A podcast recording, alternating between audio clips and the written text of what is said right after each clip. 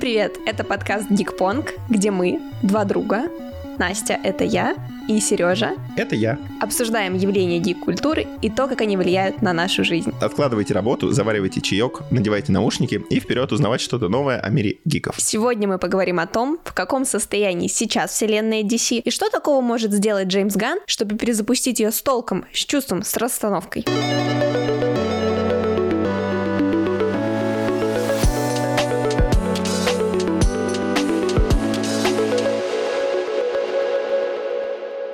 В первой рубрике мы говорим об бэкграунде того явления, которое обсуждаем. Сегодня мы рассказываем о вселенной DC, ее состоянию к приходу Джеймса Гана как нового креативного продюсера и о том, что он может с ней сделать. Мы тут немного душним, так что эта рубрика больше для Насти. Я готова. Поехали. Вообще, кинокомиксы по DC снимают достаточно давно. Первый фильм вышел в 51 году, по-моему, и он назывался «Супермен против э, людей-кротов». И за 60 лет после этого вышло очень много разных проектов, то есть у нас анимационные фильмы, сериалы, какое-то отдельное кино, Arrowverse, вот эти вот э, Стрела, Флэш и так далее, какие-то мультики бесконечные. Нолан снял трилогию, но... Но во что-то цельное это все не вылилось. А потом случился 2013 год. Когда вышел Человек из стали, и внезапно все заговорили о том, что у DC готовится вселенная, почти как у Марвел. Да, Человек из стали был сольником Супермена, не первым, не последним, потому что почему-то любят именно с Супермена начинать. И началась такая своеобразная эра Зака Снайдера, который очень много фильмов для DC сделал и мог бы сделать еще больше, но об этом чуть попозже. У Зака Снайдера вообще очень характерный стиль. Из-за него либо хвалят, либо ругают. Вот тебе нравятся его фильмы? Не все, но нравятся некоторые. А вот и какой нравится? Ну, например, его режиссерская версия э,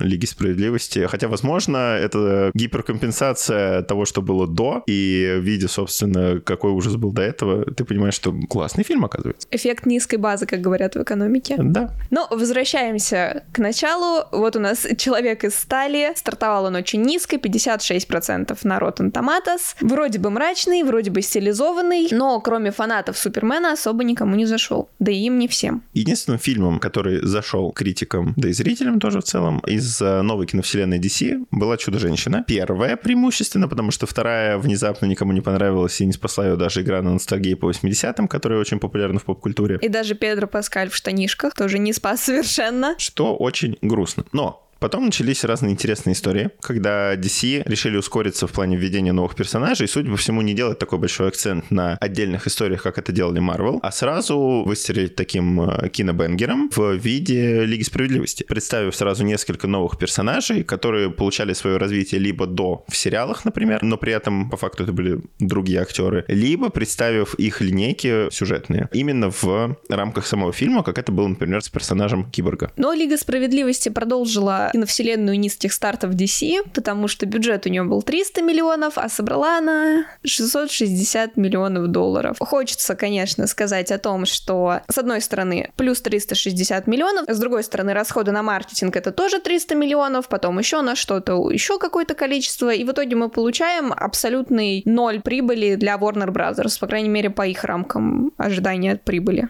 Да, но сдаваться они не собирались и решили продолжать выпускать сольники. Вышел второй фильм про Чудо-женщину, вышел Аквамен, а после вышел Шазам. Шазам. Который внезапно всем понравился и внезапно, скорее всего, даже для продюсеров DC, потому что есть чувство, что по общему тону, который ближе к Marvel и от которого они старательно хотели уйти, он всем понравился больше остальных более серьезных и более претенциозных фильмов о супергероях. Шазама вообще с самого рождения персонажа преследуют какие-то терки с Marvel, потому что его звали Капитан Марвел когда-то, и ренеймингу в Шазаму он обязан именно тем, что студии когда-то давно не поделили вопрос брендирования. Так что, видимо, имя изгнали, а дух Марвел из персонажа так и не вышел. Но не забывали в DC и э, о злодеях. Вышел, например, э, Birds of Prey. Но это не про злодеев. Ну и отряд самоубийц по-хорошему не про злодеев, а про тех, кто пытается исправиться. Антигерои, да? Да, скорее антигероев, но, к сожалению, это была не история в э, духе Дэдпула, который тоже антигерой, только от Марвел. А здесь здесь, опять же, попытались сделать какую-то толику серьезности добавить, и, скорее всего, это не очень хорошо сыграло, потому что в итоге драйвовый э, и очень бодрый отряд самоубийц э, просто терялся в том, э, зачем он пытается следовать, за какой-то серьезной драмой, за какой-то комедией. И в итоге все эти сюжетные линии смешались в то, что никто не смог выцепить ничего для себя. Ну и мне кажется, что первый отряд самоубийц, конечно, не смог гармонично объединить вот этот клоунский подход к описанию истории полных лузеров и серьезный сторителлинг. Это заметили зрители, которые очень плохо ходили на него в кино, и критики, которым он не понравился, показался очень искусственным. Но это открыло дорогу к появлению Джеймса Гана во вселенной DC официально. Он, конечно, помогал писать фильм про Супермена, но отряд самоубийц на вылет был таким окошком для Гана в DC и был таким окошком для людей в DC, чтобы посмотреть, что можно сделать там интересного. Потому что после отряда самоубийц второго у людей сложилось впечатление, что что-то там есть, что-то возможно, что-то можно прикольно. Хотя, по-моему, второй отряд самоубийц от того, что Ган обычно делает, не так сильно отличается. И мне кажется, ему дали больше возможностей. Все-таки, э, мне кажется, Marvel в силу принадлежности к Диснею имеет гораздо больше различных норм и правил, которые вроде и негласные, но вроде как и вливаются в различные формальные ограничения, как, например, э, возрастной рейтинг. Да, в тотальную стерильность э, всего, что не PG-13, не family-friendly. Да, и мне кажется, просто Джеймс Ганн от этого тоже сам подустал, и как бы ему не было обидно за увольнение из Дисней, он все равно получил какую-то свободу в плане реализации своих идей. Даже в Твиттере написал, что это его любимый проект из всех, над которыми он работал. Ну что за... Вот когда дают свободу, такая красота получается. А когда не дают свободу, получается современный Дисней. Но у нас сейчас DC, и у DC все это время, несмотря на какие-то отдельные работы, были проблемы, потому что франшиза супер серьезно к себе относится. Очень старается найти эпос, но при этом смотрит на рейтинги Marvel и думает, надо поклоунировать, надо какой-то развлекательный контент, и как это все склеивается. Склеивается все это плохо. Очевидно, что у э, DC пока что нет не то, что какой-то общей конвы, у них нет даже общего тона повествования, потому что все-таки, какими бы драматичными не были некоторые фильмы Marvel, они все равно укладываются в какую-то общую настроенческую канву, которая вроде как тебя и развлекает, при этом показывая серьезные истории. DC же делает упор как будто бы на вот этой претенциозности, в которой теряется. А пытаясь клоунировать, она выходит в какое-то очень странное сочетание, когда тебе и не смешно, и вот этот весь пафос, он как будто тоже ломается. А еще был Супермен Генри Кавилла, и на нем очень хорошо, мне кажется, показательно разобрать, почему DC не работает. Вот у него выходит сольник, у Зака Снайдера там что-то какие-то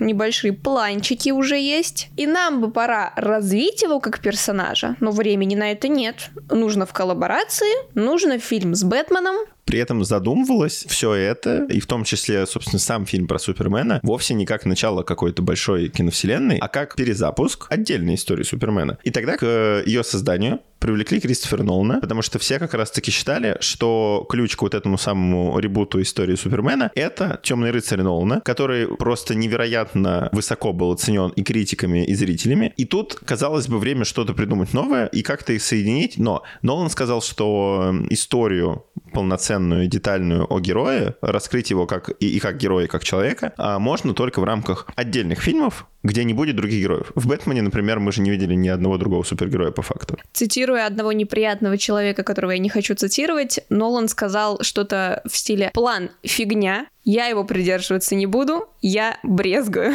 И пришлось выкручиваться самостоятельно. Да, при этом DC на самом деле не имели ничего против планов Нолана, и первую его концепцию они утвердили. И все было вроде бы здорово, но до того момента, пока не вышли Мстители. И Warner Brothers решили, что они тоже хотят киновселенную героев, им нужны вот эти рельсы. От Нолана мы от этого плана отказались, потому что нам нужно рваться в сторону вот этой гигантской франшизы. Пошли к Гильермо Дель Торо, к Роберту Земекису. Они, видимо, сказали примерно то же самое, что и Нолан. У них свои планы, у них свое видение, мы хотим по-другому. И в итоге фильм оказался у Зака Снайдера, потому они, что... Они просто заняты были. Но на Супермена от Гильермо Дель Торо я бы посмотрел. Я бы посмотрела. Тоже. А, мож, мог бы быть такой неплохой хоррор про то, как э, на Земле оказывается сверхчеловек, и люди просто дудят в штаны. А Земекис смог бы снять, кстати, крутую историю э, с каким-нибудь э, космическим элементом. Но в итоге, вот у нас Зак Снайдер, и вот мы оказываемся в ситуации, когда Супермен супер нестабильный, непостоянный персонаж, который то суровый стоик, то он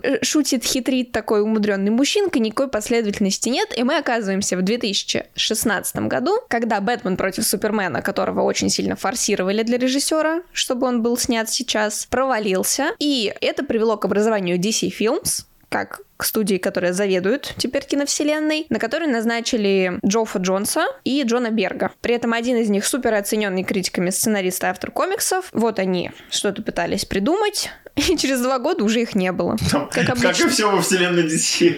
Там люди просто исчезают, мне кажется. Они да. такие, типа... Мне не нравится пока. Он просто не приходит на работу в какой-то день, все такие, а ну это нормально, тоже запутался. И такие уходят.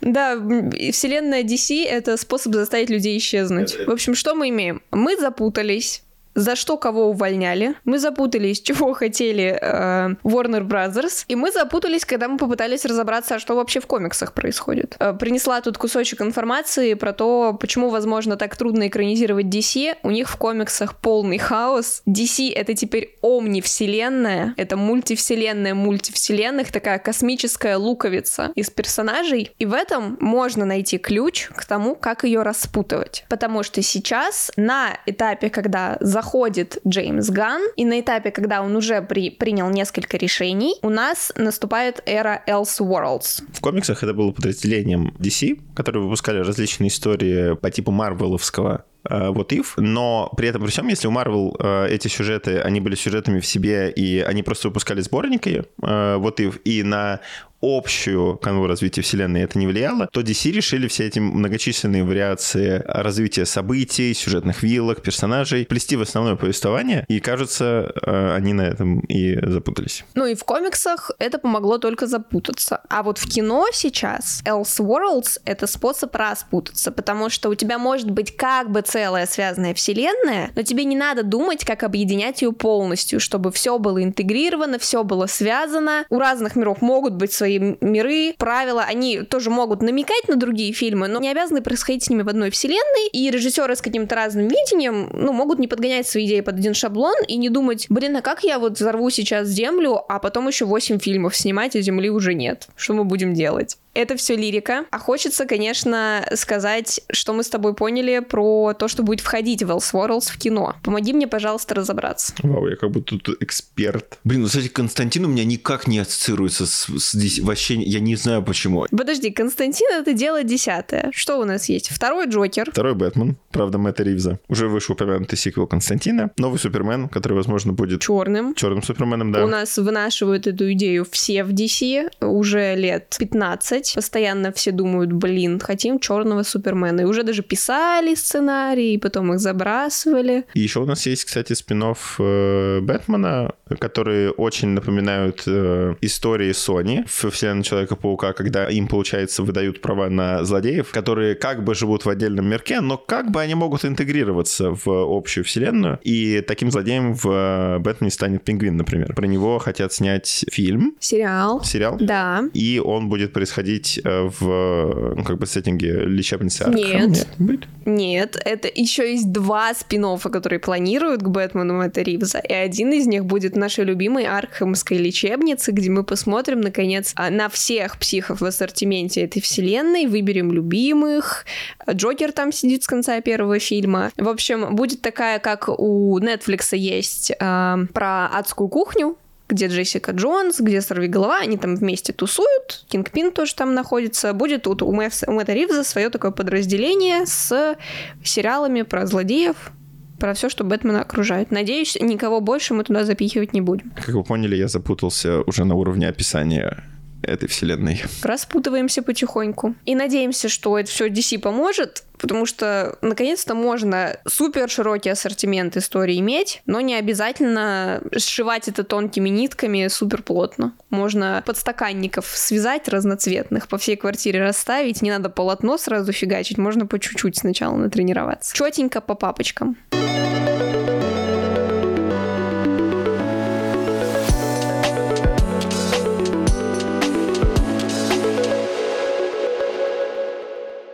Общем, DC достаточно абсурдная вселенная, и надо ей как-то соответствовать. И, слава богу, мы придумали рубрику, которая идеально впишется.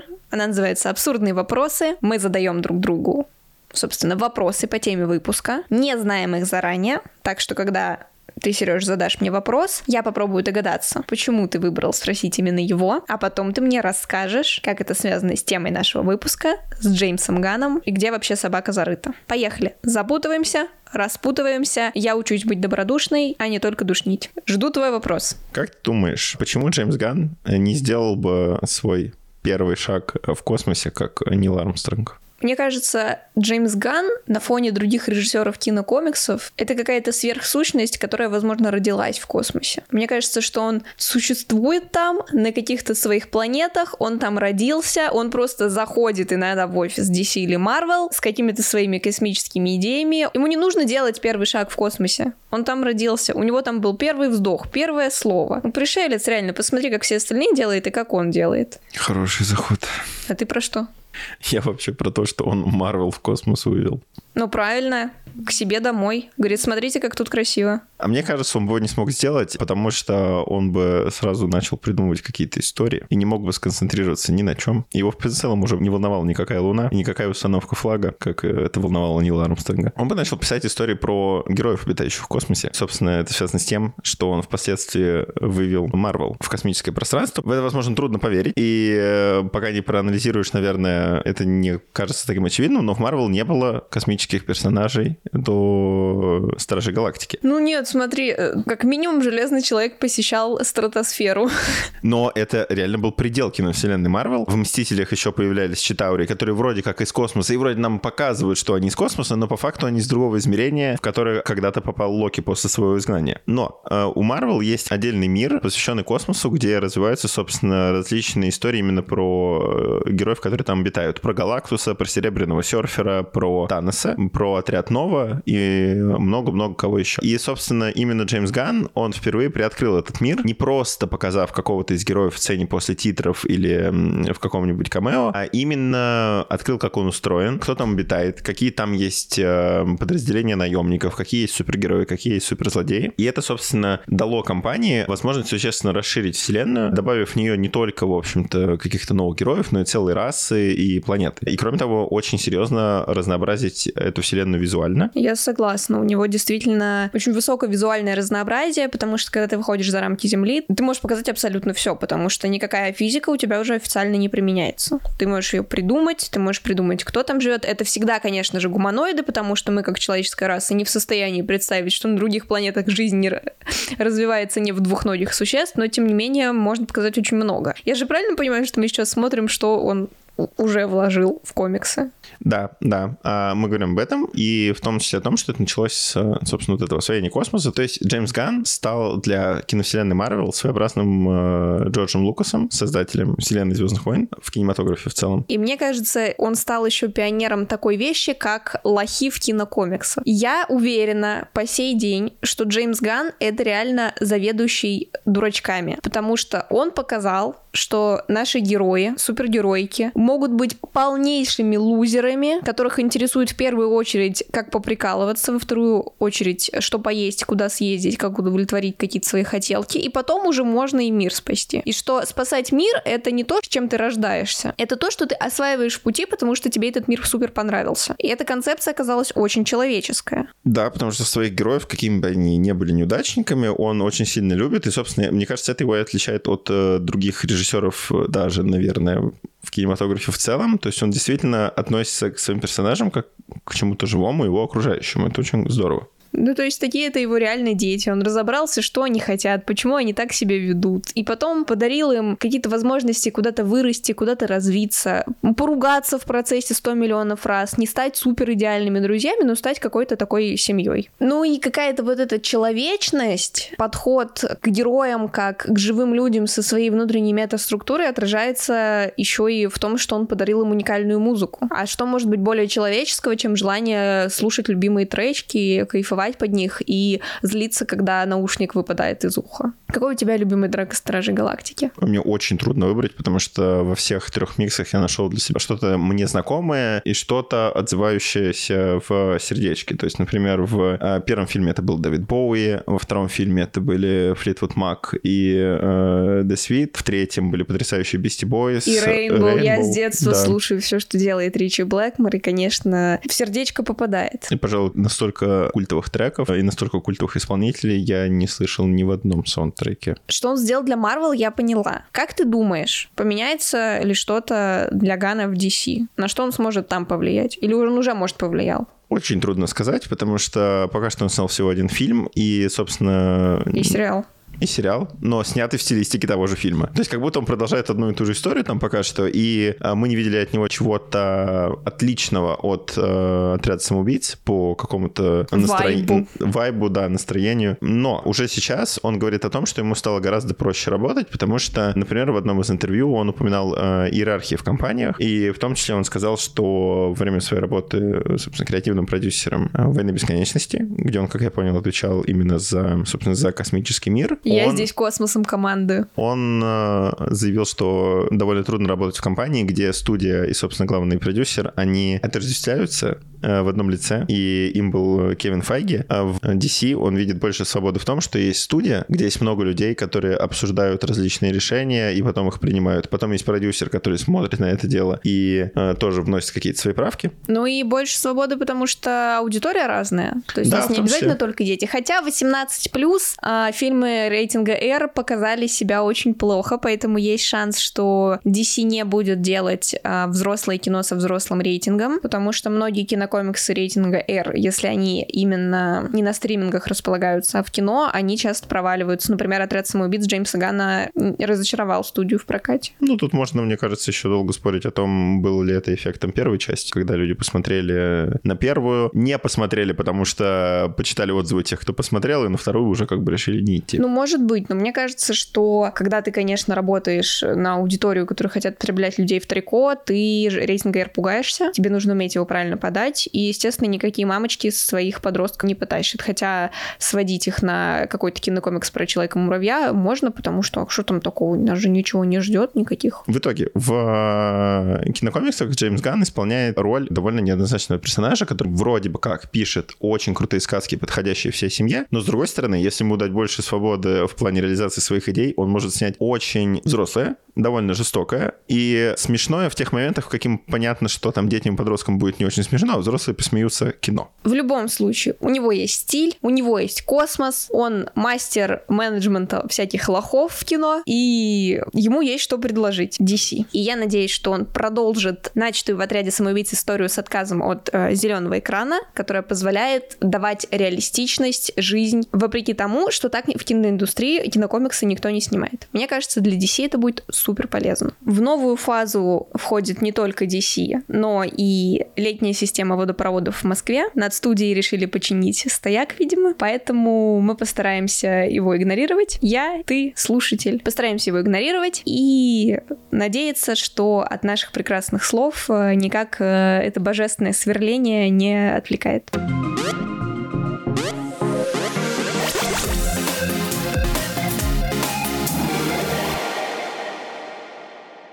Итак, у меня есть для тебя вопрос, Сережа. Как называют человека, который выдумывает придумки 8 часов в день, но ничего руками не делает? Как бы так ответить, чтобы никого не обидеть? Ну, Джордж Мартин его зовут вообще, но мы не будем сейчас углубляться в написание «Игры престолов». Джордж Мартин еще и пишет. Он креативит, креативит, а потом такой хоп, Когда... и слово в новую книгу. Три дня в году где-то. Да, да, получилось, вот так, так и пишет. Но он, ладно, ну он уже создал свой монумент, но ему уже не надо дальше. Он ну, уже. Как, может, как... может жить на деньги, на бенефиты как бы вот этого. Хорошо, как зовут этого человека сейчас? Мой вопрос к тебе. Кевин Файги? Ну, кстати, отчасти ты прав. Почему ты так думаешь? Потому что он всегда появляется, он всегда рассказывает о том, как идет работа и как он ее организовал, но как послушаешь кого-то, с кем он работает, и сразу такой думаешь, точно, работает, или только приходит правки выдавать. Хотя, возможно, это и есть его работа теперь. И это не только его работа, это теперь работа Джеймса Гана. Я тебе хочу рассказать, я разобралась, было сложно, но я поняла, чем он занимается. Джеймс Ган, ко-CEO, пять букв, никакого смысла. То есть главный исполнительный директор вместе с Питером Сафраном или Сафраном? Какое тебе ударение больше нравится? Сафран. Хорошо, с Сафраном. То есть они вместе составляют Файги. А Джеймса Гана с ним сравнивают, но по факту Файги занимается и работой Гана, и работой Сафрана. Джеймс Гану было так обидно из-за того, что ему Файги вносил правки, что он такой, типа, теперь я им буду, понятно? Да-да-да. Компенсирует, так сказать. Джеймс Ганн отвечает за креативную часть видения, а Сафран отвечает за административное управление. Вот то, что мы представляем, когда мы говорим про исполнительного директора. Это экономика, продакшн, организация, управление и так далее. Ну, то есть, по-моему, он очень удобно устроился. Хотя, если бы меня попросили 8 часов в день придумывать придумки, я, может быть, бы и взвыла. А чем он в итоге будет заниматься? Ну, смотри, он мапирует истории, то есть составляет такую как бы гигантскую карту, что, куда, зачем, кто, и креативные замыслы, как новую вселенную реализовать, придумывает. То есть, как это выглядит. Раскладываешь сетку фильмов. Вот вспоминай последнюю презентацию Marvel, которую ты смотрел, когда они показывают новую фазу. Они показывают эту гигантскую сетку, где стоят отдельные фильмы, а задумка в том, чтобы Джеймс Ганн попробовал создать что-то такое, все перетасовать, пока не будет выглядеть красиво. Подобрал туда режиссеров, подобрал туда видение, придумал, что связано, а что нет. И попробовал заодно избавить э, людей, которые с ним работают, от ПТСР после злого бывшего Волтера Хамады, которого вот тут э, непонятно уволили, или он сам ушел, или с ним попрощались. Или он тоже запутался. Запутался и исчез. Это был глава DC. Хамада рулил тоже историями, пытался рулить режиссерами, но у него постоянно были какие-то терки и с руководством, и с самими режиссерами. Потому что Хамада еще до того, как стал главой DC, помогал запускать «Человека из стали». Зак Снайдер ему рассказал все свои планы великие, трилогию Супермена и так далее. И в ответ Хамада ему сказал, что, ну, а не может вот один режиссер там как-то доминировать вселенную, ну как это вот возможно, я в тебя не верю, мы должны уже идти Бэтмен против Супермена, у нас таргетированный подход, трилогию темного Супермена не делаем, это мы не делаем, это не то, ну и как бы есть такие слухи, что вселенную от развития это очень сильно сдерживало, потому что какой у него фокус был, непонятно. И еще сложно за словом работать, который президент Warner Bros. Discovery. Таргетированный подход Уолтера Хамады должен был заключаться в том, чтобы выбрать цель, выбрать героев и придерживаться их, развития, придерживаться, может быть, жанров, может быть, какой-то общего тона всех историй. Но, как мы с тобой знаем, нифига так оно не выглядит. Ну, как будто они пытались брать наиболее популярные, что ли, сюжеты, или которые проще всего, кстати, адаптировать, возможно. Но они постоянно меняли, что они хотят адаптировать. Теперь мы Ну, хотим вот, возможно, поэтому, собственно, и не было какого-то общего видения, потому что они, как будто они э, прям в процессе изучали вселенную DC, смотрели, какие более обсуждаемые, вызвавшие наибольшую реакцию и отклик у аудитории сюжеты, и потом уже шли от этого, при этом не понимая, что это не складывается в общую картинку. Согласна. Но теперь у нас вроде как есть общая картинка хотя бы на одну следующую фазу новой вселенной DC, потому что Ган придумал план. У плана есть название «Боги и монстр». Я сейчас попытаюсь вспомнить, кого там точно не будет, а ты попытаешься вспомнить, э, кто там будет скорее всего. Итак, я начну. Генри Кавилл. Нет. Галь Гадот. Нет. Скала. Нет. Да, в общем-то, все.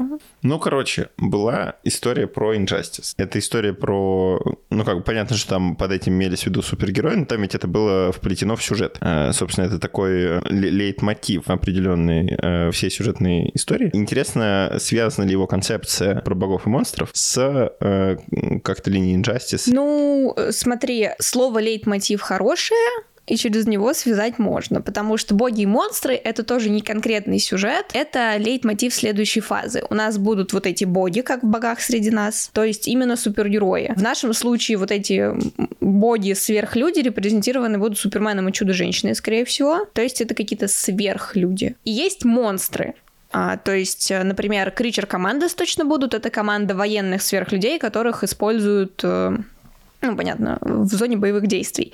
А, В Кричер Командос есть э, чудовище Франкенштейна, невеста Франкенштейна и еще много всяких интересных персонажей, про которых мы ничего не знаем, что забавно. То есть это не, знаешь, не сливки которые известны фанатам, будет, скорее всего, болотная тварь, болотное нечто, Swamp Thing, My English is very good. И между одними и другими, между монстрами и богами будет размываться граница постепенно. Вот. А, И как бы вся вот эта фраза является отсылкой на Франкенштейна Мэри Шелли, потому что там э, есть очень известная цитата оттуда «Настало время богов и монстров», который обозначает вот эти гигантские силы, которые будут двигаться, что либо одно, либо другое. И Ган будет с этим работать и выстраивать эту вселенную через вот эти разные, немного новые концепции и то, как с ними играть. Это очень подходит э, для Гана, потому что именно он доказал в тех же Стражах Галактики, что и фильм про не самую известную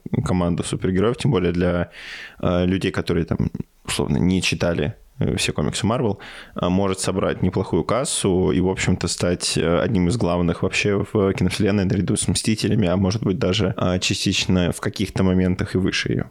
Я согласна. Меня немного пугает э, эпический вот этот взгляд боги и монстры, потому что DC, когда пытается в полный эпос, ничего не получается, но у Гана такой человекоориентированный подход, поэтому я думаю, он найдет какую-то душу в этой концепции. Вот. Он, кстати, в курсе, что DC в поломанном состоянии, причем он говорит, что как истории переломанные, так и фанаты, которые все это хавали годами, извините, кушали, а потом э, у них случилось несварение, им уже ничего не нравится вообще. И то есть он говорит, что сейчас такой э, период перехода, и он будет очень тяжелый, потому что надо придумать, как плавно все рассказать и последовательно. И он планирует не только кино и ТВ охватывать, а работать еще в медиаформатах анимации и игр, чтобы было связанное повествование, даже если это будут разные истории, как в Worlds. Звучит интересно, потому что Marvel сейчас, э, пытаясь собрать все в одну историю, они сталкиваются с тем, что многие сюжеты, которые выходили в тех же видеоиграх, они были никак не привязаны, собственно, к кино. Они специально их ребутили. Например, в Страже Галактики в игре персоналити главных героев из комиксов абсолютно взяты. Это не Страж Галактики Джеймса Гана. Но, видимо, они пытаются, потому что ты не можешь одно и то же преподнести два раза хорошо. Да, да. Ну и у нас есть как бы два пути для Джеймса Гана, что делать. Жесткий ребут, когда ты все забываешь, начинаешь сначала, и вот этот мягкий ребут, когда ты создаешь новую вселенную, но ты можешь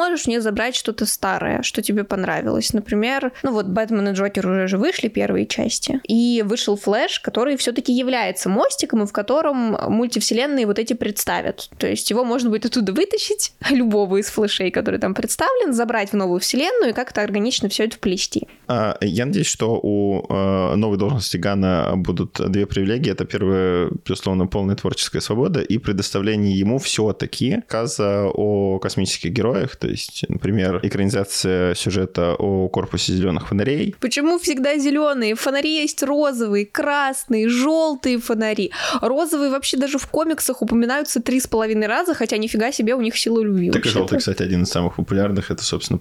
Почему зеленые? Хватит с надеждой. Не надо надежды, и храбрости не надо. Но они герои, а все остальные как бы не очень, видимо. Ну, хватит с героями, значит. Нужны не очень герои. Предлагаю новую фазу DC так называть. Не очень герои. Вот. И у Джеймса Ганна про не очень героев обычно все хорошо получается снимать. А на основе того, что мы сейчас с тобой разобрали, пройдясь по списку всех людей, которые потерялись в студии Warner Brothers, можно сделать вывод, что с Ворнерами очень тяжело, похоже, работать, и что они не дают грамотно принимать решения и постоянно меняют людей, которые ответственны за принятие этих решений. А у Гана роль креативного решала всех вопросов, наконец-то. Ну и хочется только надеяться, что он новые правила придумывает, новую сетку придумает, и ему никто не будет под руку лезть и рассказывать, что это коммерчески невыгодно. А от себя хочу пожелать перестать снимать супергероику уже, потому что невозможно. Я в него верю, давайте как-то уйдем в какие-то другие истории, даже если не про супергероев, хотя бы чтобы они были не очень героями. Хватит. И мы переходим к нашей уже постоянной рубрике э, «Абсурдные вопросы от нашей РС-редакторки». Давай, открываем. Поехали. Давай ты первый задашь, потому что у меня больше знаний. Давай. Мужская версия музы из Винкс — это... О, кто у нас за музыку отвечает кинокомиксов? Вообще не помню. Так, так, так, так, так, так, так. А, это описание фильмов. Подожди, Рейвен? Нет, это ее парень я вообще не вспомню ни одного персонажа комиксов, у которого способности были... А, нет, я вспомню Эхо а, из Марвел, но из DC... Вот так вот мы и провалили этот квиз с тобой. Вот тебе и гики. Нам тут подсказывают, что это имя персонажа. И все равно это ничего не говорит. А, Шазам, господи. Многоуровневый вопрос. Музыкальное имя. Плохо мы с тобой ориентируемся в DC, плохо. Ладно, давай дальше. Если бы Лебедев был урбанистом, то это было бы его первое изобретение. Ну хорошо, что у нас есть из урбанистики по комиксам? Город грехов, я поняла. Но это не DC. А, кстати, это... DC. DC? Вроде бы. Мы сломались, мы запутались. Тяжело. Какой сложный блиц. А, я поняла. Он зеленый. Он есть на улице. И он бывает разных цветов, мы только что обсуждали. А, зеленый фонарь в смысле? Да. Боже. Фанфик по мультфильму «Хранитель снов», когда злодея шиперит с молчаливым и скромным персонажем, и получается сериал. Фанфик по мультфильму «Хранители снов». Я даже мультфильм... А, нет, я вспомнил мультфильм. Злодея как там звали? «Песочный человек». Песочный человек. А, Песочный человек. «Песочный человек», он там был не только как отрицательный персонаж, но там был и песочник, который положительный персонаж. Хорошо. Ева была в шоке, когда узнала, что он научился разводить огонь и сильно обжегся. Вот это я знаю. У нас сейчас э, толерантная версия Библии должна получиться, если ты догадаешься. А, в смысле, которого э, сыграл Скала. Черный Адам, по-моему, его звали. Да, Черный Адам. Все верно. С таким трудом мы прошли через этот блиц. Время расслабиться, использовать эту э, накопившуюся энергию на благо и устроить микросрач. срач,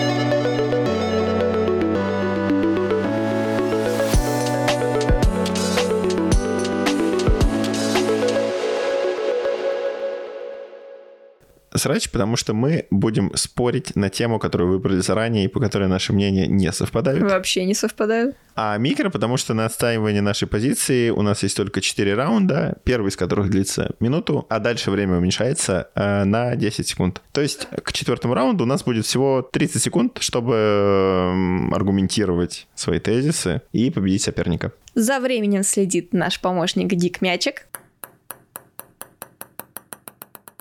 Этот звук вы услышите, когда время закончится, и ход должен перейти к другому ведущему. И тема сегодняшнего микросрача, который разросся в срач еще неделю назад, Бэтмен против Супермена. Любить или ненавидеть? Без прелюдий засекаю тебе минуту, попробуй убедить меня в том, что Бэтмен против Супермена надо ненавидеть. Раз, два, три, Поехали! Мне кажется, что Супермен против Бэтмена — это довольно слабое кино, а особенно в рамках киновселенной DC, поскольку этот фильм, он как будто был создан для того, чтобы придать самой киновселенной какой-то толчок и какой-то резкий старт, который заставит людей идти в кинотеатры, потому что, вау, Бэтмен против Супермена, вот это да, что же там будет? Но по факту очень трудно, на самом деле, сказать о том, что это фильм а, хотя бы о ком-то из этих героев. То есть Супермена нам уже ввели в Человеке из стали, Бэтмена нам еще не ввели, но при этом он не выглядит как продолжение Человека из стали, ну, точнее, сюжетно он выглядит, но он не ощущается таковым, потому что он старается концентрироваться на Бэтмене, историю которого нам нормально не рассказывают, как будто мы должны о нем уже знать все до, и в итоге он становится не сиквелом Супермена, не новым фильмом о Бэтмене, а является чем-то третьим, что очень трудно позиционировать, особенно в рамках киновселенной DC. Описать это тоже трудно будет, потому что время закончилось.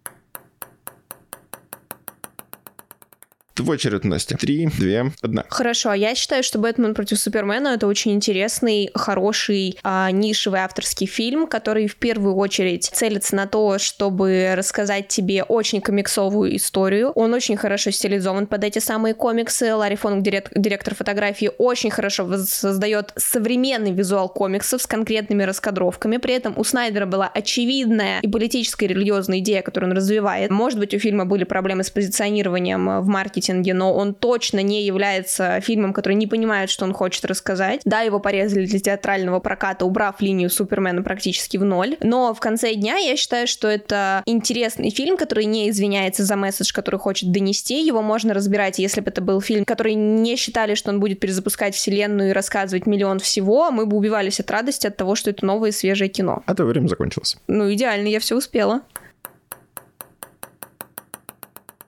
И твое время начинается через 3, 2, 1. Безусловно, подтексты и какие-то другие вещи, это очень круто, но они раскрываются по ходу повествования, которого там нет. Фильм не знает, на чем ему сконцентрироваться, и, собственно, главный сюжетный твист, к которому они приходят, это имя их матерей, Марта. Они два часа готовятся к встрече друг с другом, потом бьются не на жизнь, а на смерть, но ради чего? Ради того, чтобы понять, что мать обоих звали Марта. Ну, почему тогда ни Супермен, ни Бэтмен, имея огромную базу для подготовки к встрече друг с другом, этого не выяснили заранее? Это не очень понятно. И этот твист, он, по идее, является является главной драмой обоих героев, но придает значимости только персонажу Бэтмена, но в итоге обращается в пыль.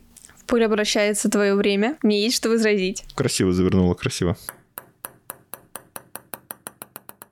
Твое время начинается через 3, две, одну. А я тебе так скажу. Снайдер посмелился взять двух самых популярных коммерчески известных супергероев, которые когда-либо были созданы DC, и сказать, что они оба в своем центре — это просто поломанные маменькины пацаны с травмами из детства, которые они до конца не прорешали. Если ты хоть сколько-то как фанат знаком с Бэтменом, тебя не удивляет, что центральная линия его личной, ну, его драмы — это потеря матери, сыплющийся жемчуг с нее, пока ее убивает э, грабитель, и а, неудивительно, что их конфликт разрешается, может быть, не через самый удачный, но логически верный диалог, через воссоединение в человеческом начале их проблем. Ну и, опять же, тебе дали сцену, где один другого бьет об раковину. Одни из самых сильных супергероев дерутся дерутся, как пацаны во дворе, а потом выясняют, что у них маму зовут Ирина Санна, и такие, блин, у нас же у обоих есть мама. И так это так восхищает... же, как закончилась битва Бэтмена с Суперменом, закончилось твое время.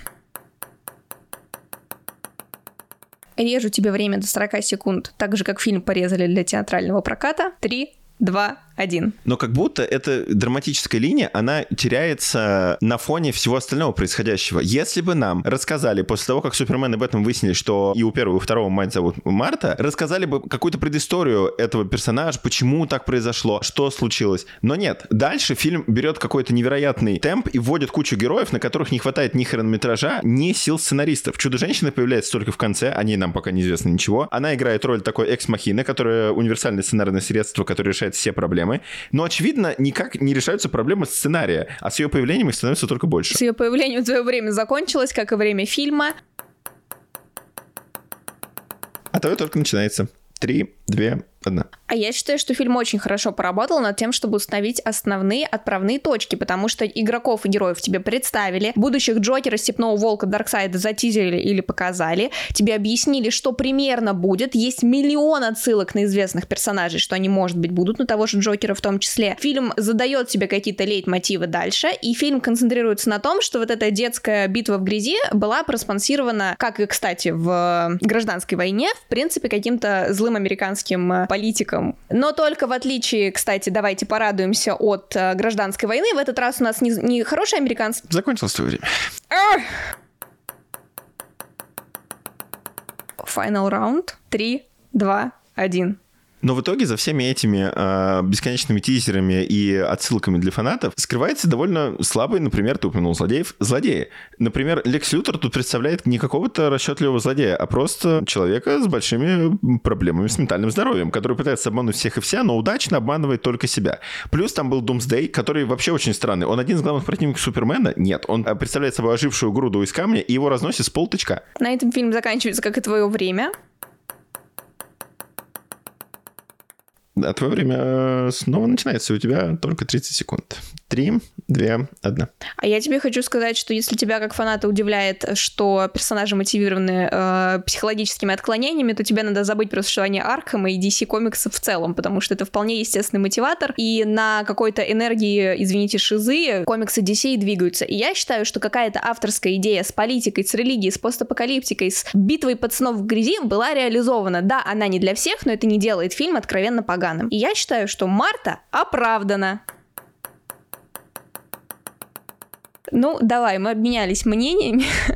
А, я все еще не согласна с тобой. Я согласна с тем, что у фильма были проблемы, ты меня смог в этом убедить, но я вот считаю, что говорить, что это поганый фильм, отвратительная работа с оригиналом и так далее, нельзя, потому что это прекрасная работа с оригиналом. Это очень странная адаптация. Та же проблема Лекси Лютера была не столько в том, что он предстает перед нами э, вот таким человеком, а тем, что именно в комиксах он был каким-то реально злым гением. А здесь он как будто бы не столько злодей, ты просто понимаешь, что ему нужна э, помощь определенная, но при этом как бы бы все. И, в общем-то, так происходит практически со всеми персонажами, потому что они не являются какими-то... Они являются кем? Они застревают между э, своим образом из комиксов, который вроде бы во всех случаях всех находящихся здесь героев очень претенциозный, очень эпичный. Но при этом в кино они как будто пытаются идти дальше, указывая на какую-то человеческую сторону вопроса, но при этом у них это не получается сделать так, чтобы зритель посочувствовал в достаточной мере каждому из них. Ну, то есть я тебя вообще не убедил? Нет. Ай-яй-яй-яй-яй. Сколько же фанаты комиксов и супергеройского кино будут, э, когда появляется что-то новое, что-то свеженькое, говорить, что это вообще нецелесообразно. Мне не нравится такой подход. Мне кажется, что это хотя бы отличалось. И было интересно посмотреть. И цветовая гамма, и музыка, Ну и какой-то общий дизайн. А кто из нас был прав, решать, как обычно, э, вам.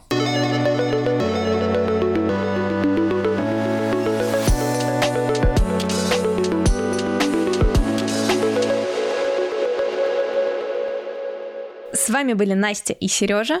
Мы вернемся к вам уже в следующем месяце и расскажем о новостях гик-культуры в июне. Это был подкаст Geekpong. Оставайтесь с нами. Всем пока. Слушайте нас на удобной для вас платформе и не забывайте ставить оценки, лайки, оставлять отзывы. Это очень помогает в продвижении подкаста и мотивирует нас к дальнейшей работе. Над выпуском работали Продюсерка Настя Юрасова, редакторка Ира Жуматий, сценаристка и ведущая Настя Кравцова, сценарист и ведущий Сережа Ульянов, монтажерка Оля Шамрай, автор джингла Амир Саетов, дизайнерка обложки Олеся Чумаковская, сейлс-менеджерка Алия Мансурова, пиар-менеджерка Даша Погожева.